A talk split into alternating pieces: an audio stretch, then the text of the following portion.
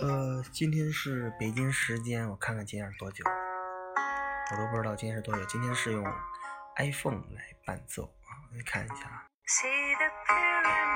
五月八号的凌晨四十分。我的节目一般都在这个时候做，为什么呢？因为这个时候感觉是最有灵感的，感觉应该把背景音乐调低一点。现在都觉得自己不像在做音频了，而像在做什么情感类节目。嗯，那今天给大家谈的一部电影，其实已经看很久了，叫做《废纸版拳击手》。呃，就是，嗯嗯，当时看的时候，其实震动还是蛮大的。为什么这么说呢？因为当时看的时候，对于电影的一些小小的理解，一共有四点，就是。那部电影啊，呃，今天我跟我干爹谈的时候，我我干爹说，他说，呃，这种电影叫纪录片啊，那我我觉得它叫写实性电影，就是这种电影更多的是，呃，表现现实，它就是现实生活。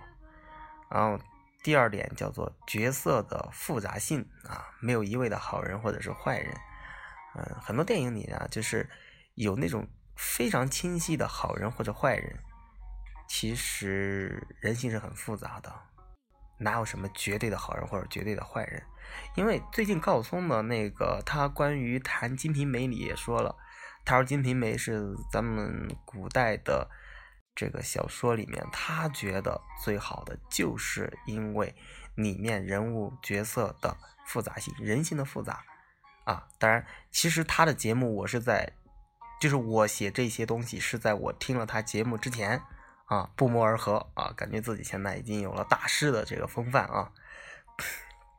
第三点就是，我看了这部电影，我就在想，为什么我们要变成一个是中产阶级啊？也就是说，反正你不能变成社会底层，就是你尽量得往上爬啊，因为底层的生活，嗯，有太多的动物性。动物是，对吧？物竞天择，达尔文进化，对吧？达尔文主义，是吧？弱肉强食，其实蛮可怕的。那个地方就是，嗯，他的，你就是怎么说来着呢？受能保护你的东西很少，只有你自己能保护你自己，你的拳头啊。而且第四点就是说，这部电影为什么我觉得它美好？在于说，这部电影它不励志了啊，嗯，说实话，励志的电影也好看。那励志的电影，我觉得好看的，比如说像那个，嗯，嗯，等一下，我切一切切首歌啊，得咱们的音乐得应景。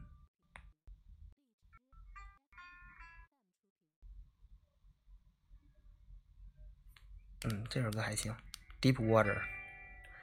这首歌跟这个，跟这个真的情绪比较大啊，就是励志的电影，当然要像什么啊，当幸福来敲门，对吧？这些什么幸福终点站是吧？还有阿甘正传，对吧？当然励志电影也挺好，但是由于像我年岁的增长啊，并不是说我消极，年岁的增长啊，就是觉得怎么说呢？就是说你在生活当中。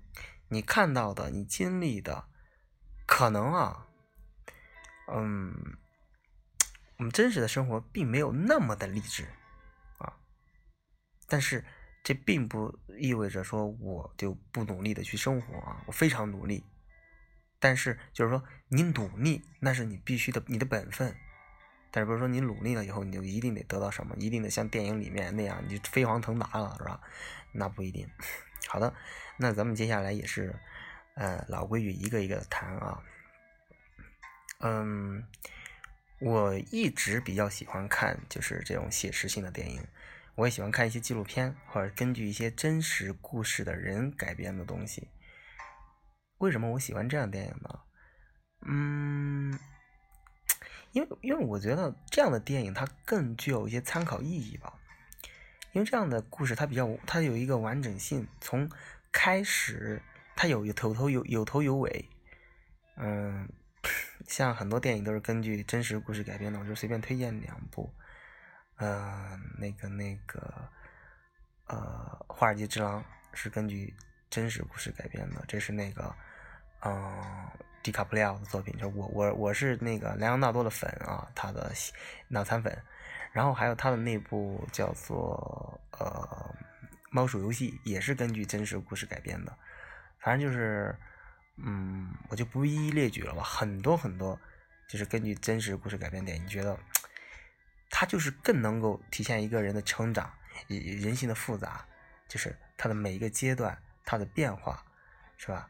就是我往往我去了解一个人啊，我往往会去去跟他谈的过程当中，了解了解他的过去，是怎么怎么一步一步到现在的。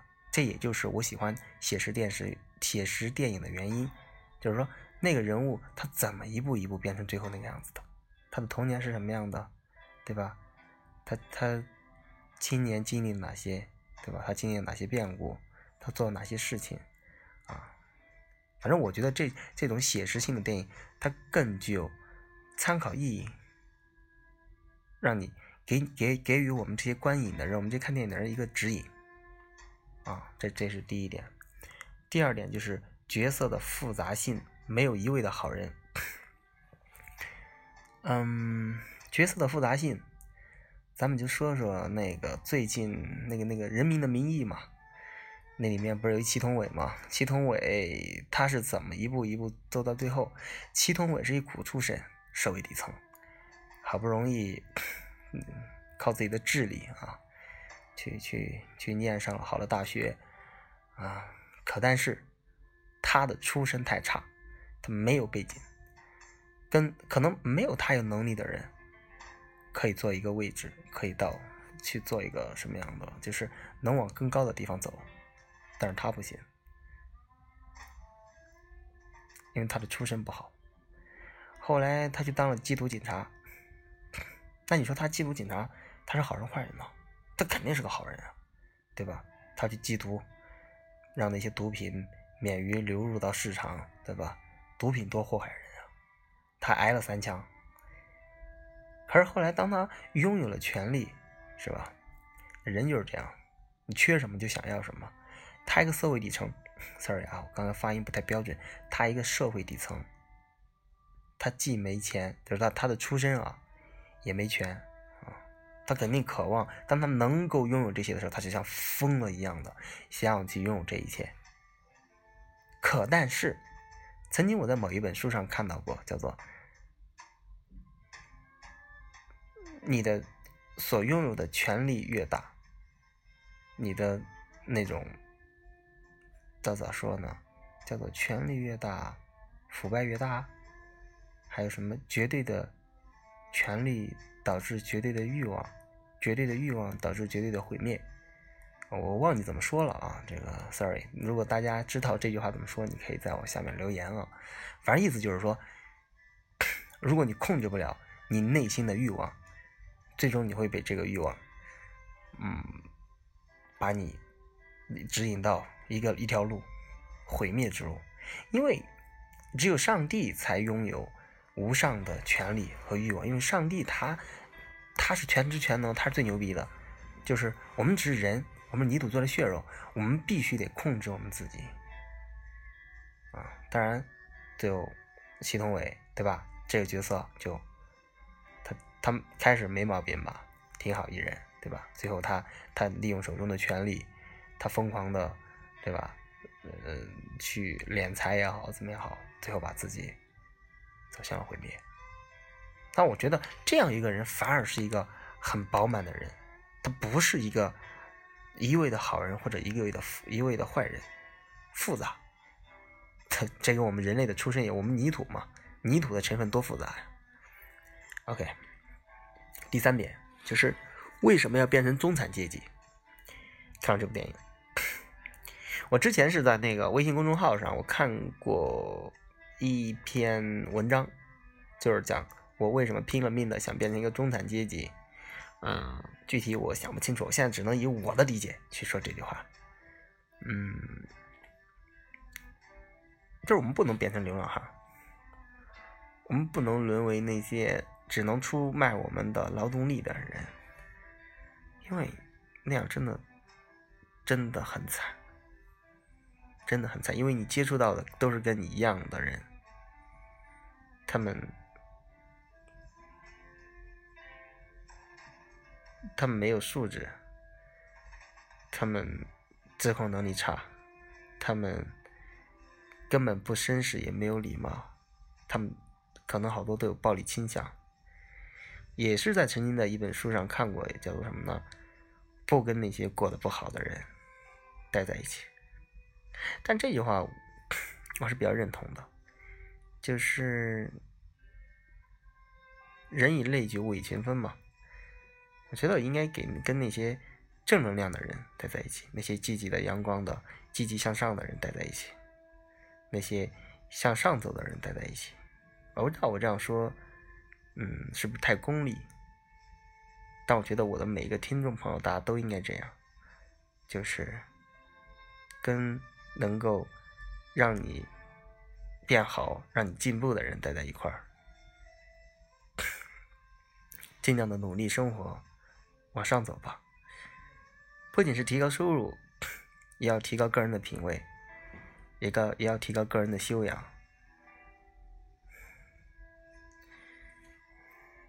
还有就是最后一点了，就是电影的美好之处在于它不励志了。嗯，励志，嗯，当然是挺好的，但是励志咱们也可以用另外一种理解，励志不就是一种画饼吗？他给你画一个饼，给你一个希望。嗯，当然了，人类社会高晓松也说过，人类社会必须得有希望，希望是没有错的。我也我也认同这个，嗯，但是如果一味的掩耳盗铃，一味的就是嗯报喜不报忧，可能到最后就是大家都已经自我洗脑了，觉得自己特别牛逼啊！这我想起最近的那个。那个那个 MMA 的那徐晓东，那算了，这事儿就不说了。哎，嗯，反正就是最后一点，就是这部电影的美好之处，就是他告诉我们，一个流浪汉是逃不过自己所处的位置的。就是一流浪汉，你还是流浪汉，你不管再能打，你还是一流浪汉。嗯。那就希望听我的节目的所有的朋友，大家卯足了劲儿，对吧？听完节目，继续，对吧？加倍的努力工作，加倍的学习，加倍的锻炼身体，加倍的锻炼身体。这个，嗯，我也我也不给大家说什么鸡汤励志的话，我觉得就就这样简简单单的，那每个部分都好了。那整体好，对吧？变成中产阶级，对吧？向上，那就自然而然了嘛。嗯，也希望大家去看这部废纸版拳击手，完了可以说出你们自己的意见。谢谢大家，谢谢大家，谢谢大家！好久没有出过节目了，现在出节目也没准备，就是这种 freestyle 的这种不插电的演唱会。Thank you，也希望大家。如果有什么电影需要让我来说，或者是有什么好的电影，都可以给我留言推荐给我。谢谢我的听众朋友们，Thank you。